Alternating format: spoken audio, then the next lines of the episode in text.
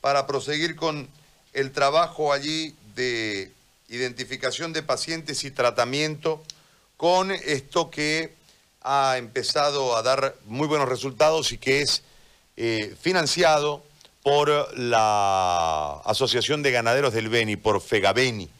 Eh, doctor, ¿cómo está?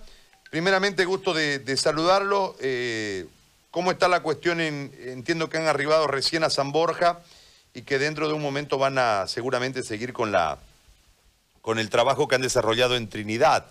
Pero cuéntenos, por favor, la evaluación hasta el momento de lo de Trinidad y lo que se va a hacer en San Borja. Muy buenos días, José Ari. Como siempre, es un gusto hablar con vos y con todos los radioescuchas por el intermedio del programa. Hemos arribado a San Borja el día de hoy. Hemos tenido la recepción justamente de las autoridades y de todo el equipo personal de salud de San Borja para poder eh, trabajar. Ahorita nos vamos a desplazar a los centros de salud, donde vamos a coordinar e intercambiar experiencias con el personal de salud de acuerdo a lo que se ha hecho en Trinidad. Hoy, el día de hoy, están encapsulados en Sarboca y están trabajando en nuestro viaje casa por casa para la detección oportuna y el tratamiento precoz de los de los pacientes. Estamos recolectando en este momento, eh, nos informa que hay 12 casos que son positivos y 6 casos que son sospechosos, los cuales los vamos a ver. Vamos a iniciar el tratamiento de acuerdo al protocolo y en base a eso eh, compartir todas las experiencias que estamos viviendo, sobre todo en Trinidad, donde se tiene que llegar a atacar al estadio 1 y el estadio 2 de manera oportuna. Hemos tenido algunos casos en Trinidad del estadio 3 y es algo que tenemos que llamar a la reflexión a todas las autoridades en salud, que hoy el oxígeno es vital. El oxígeno, todas las personas deben trabajar sobre la provisión oportuna de oxígeno, porque hay pacientes que pasan del estadio 2A al 2B que requieren oxígeno en domicilio, ¿no? Que puedes tratar a esos pacientes en domicilio y que puedes hacer el seguimiento en domicilio con el manejo de toda la medicación de manera intramuscular. Entonces, en ese sentido, eh, el mensaje hoy, querido Gary, es las autoridades tienen que, dar el oxígeno, tienen que proveer el oxígeno, las centrales de oxígeno se deben hacerlo. Fíjense en Trinidad el día domingo, nosotros correteando por oxígeno, y la central de oxígeno había, pusieron un letrero que domingo no iban a atender porque estaban tan recargados de trabajo que no iban a atender el domingo. Se imagina tener un paciente que necesita oxígeno sin el oxígeno por 24 horas.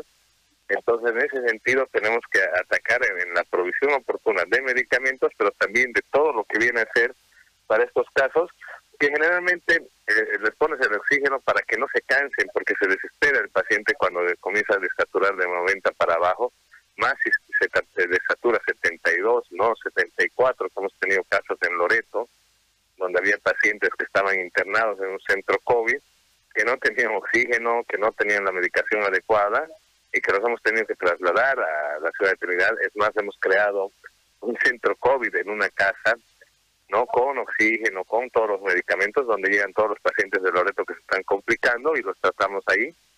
Ahí tenemos que agradecer a, todas las autoridades de Loreto.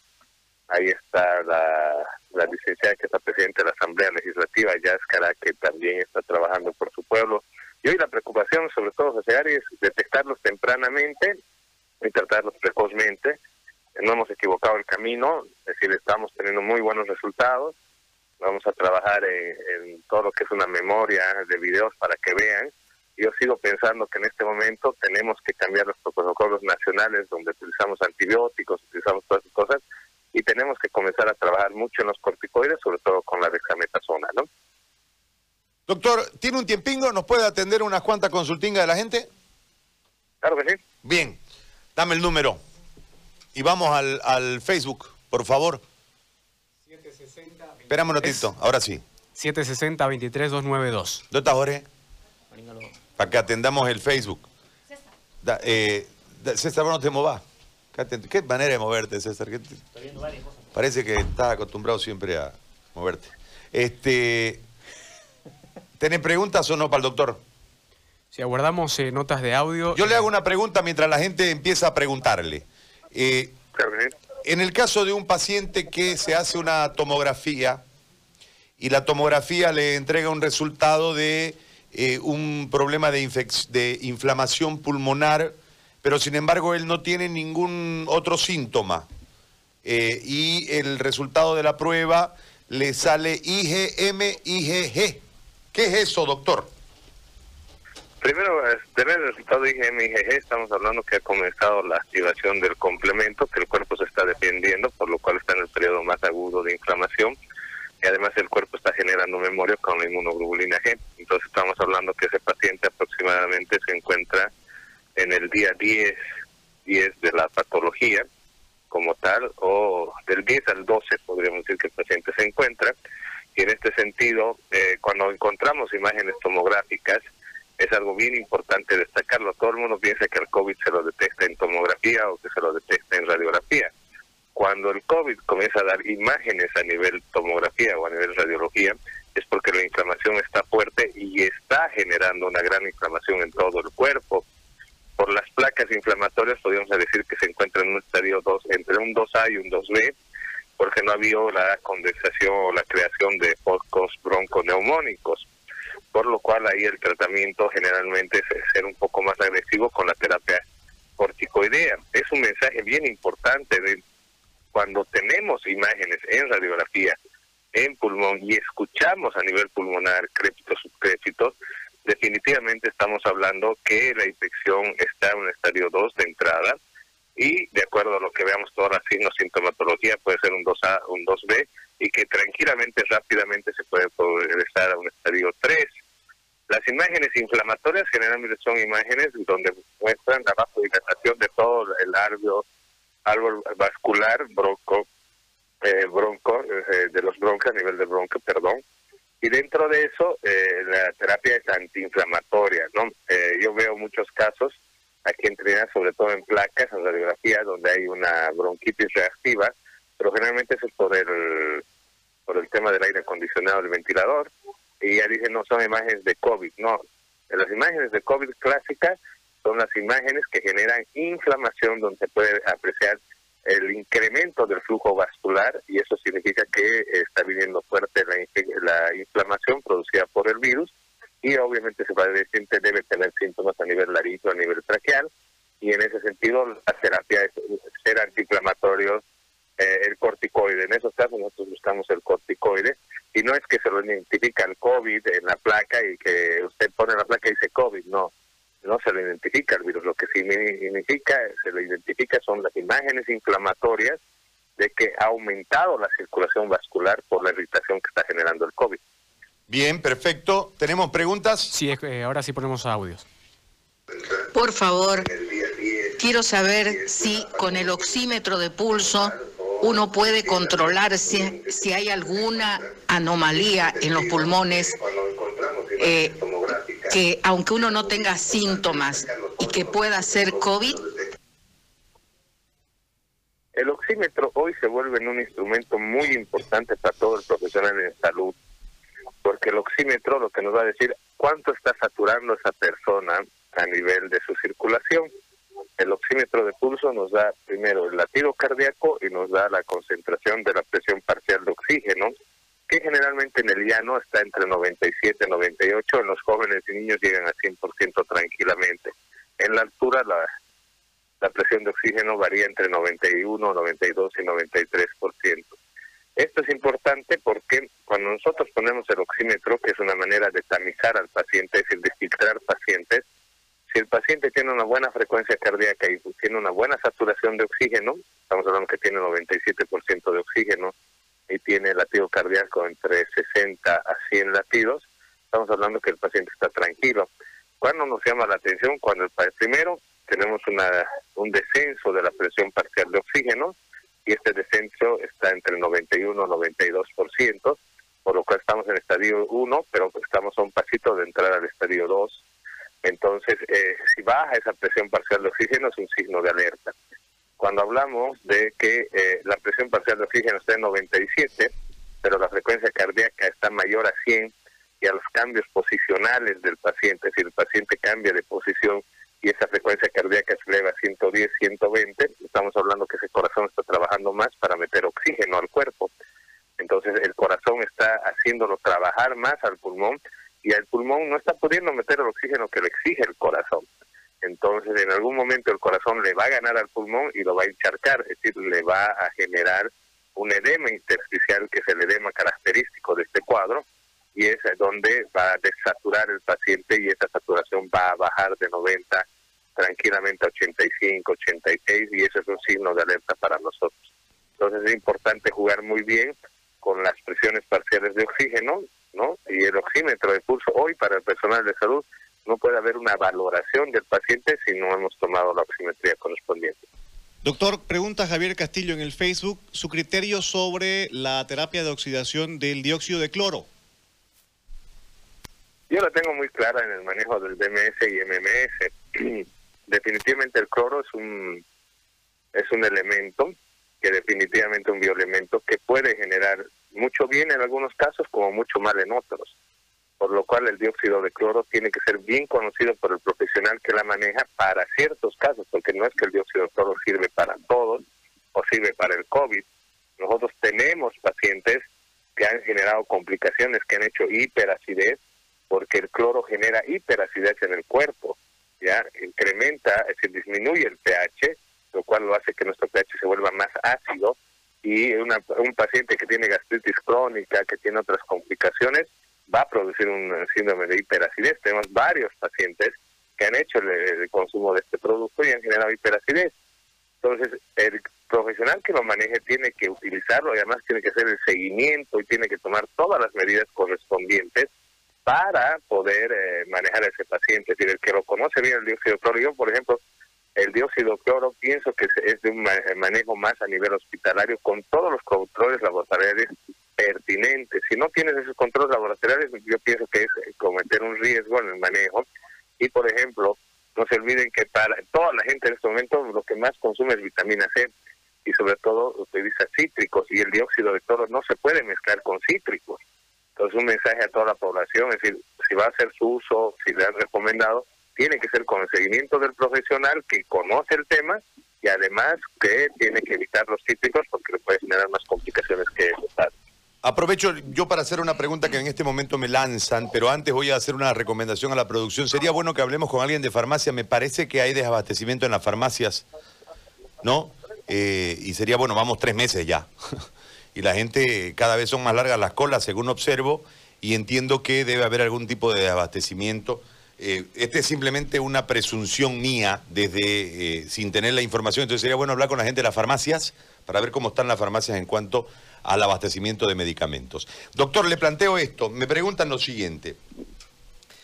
Hubo un problema en un momento, eh, las pruebas a las que se ha sometido este amigo eh, han dado negativas, ha hecho como tres ya en el transcurso de toda esta, esta pandemia eh, o esta cuarentena.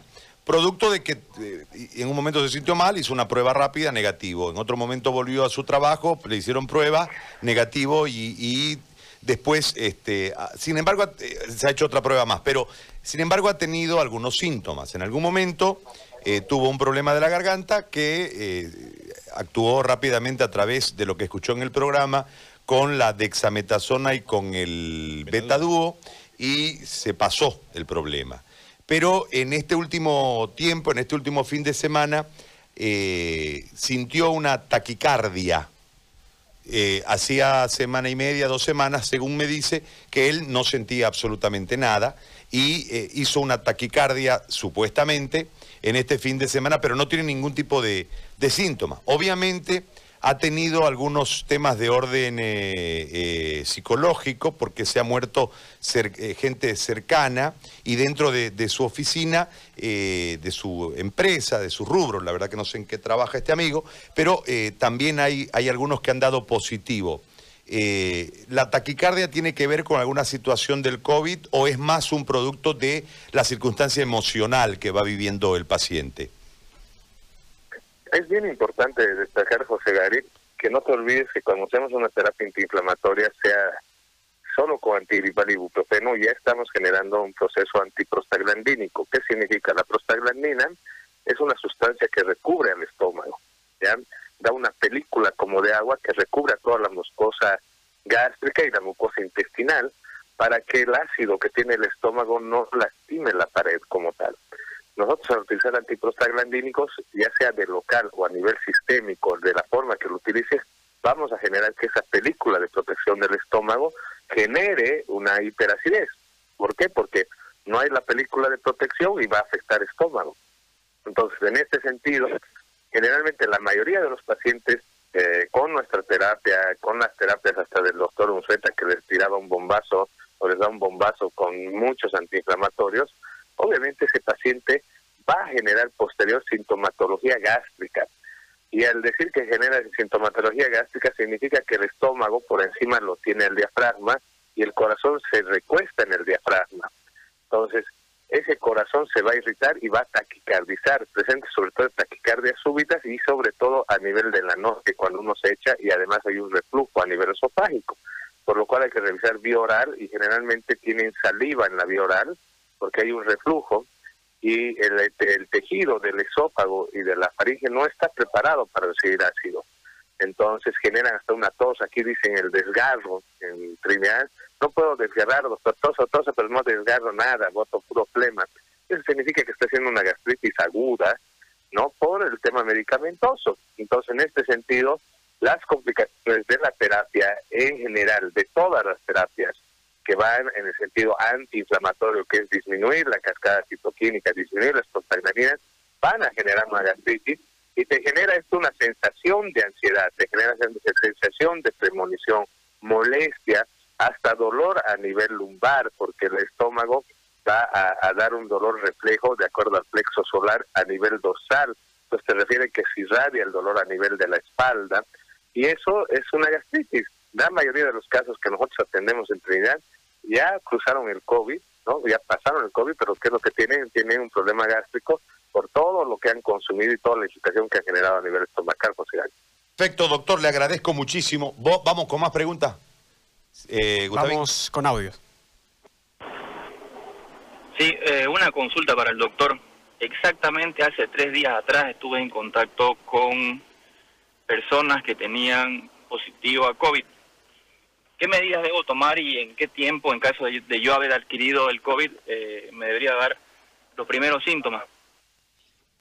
Del día de contacto hasta el día quinto es cuando comienzan a tener la sintomatología entonces van a comenzar con fiebre. Entonces, ¿cuál es el primer consejo? Estar atentos, de repente si hay fiebre, si hay dolor de cabeza, si hay congestión, si hay picor en la garganta, automáticamente iniciar la terapia con ibuprofeno y antigripal, porque yo digo, ante la duda, por el, además el tiempo que tenemos de, de lo que viene a ser entrando invierno, puede ser cualquier tipo de enfermedad, ¿no? A un HN1, puede ser una estacional, una gripe estacional, puede ser una hemofilos influenza, pero el que viene fuerte es el COVID. Entonces, a todo paciente sintomático respiratorio le iniciamos tratamiento COVID por si las dudas. Y a la larga, con los laboratorios, sabríamos si ha sido COVID o no, lo comenzamos por si las dudas, como te lo digo, porque trae una gran inflamación.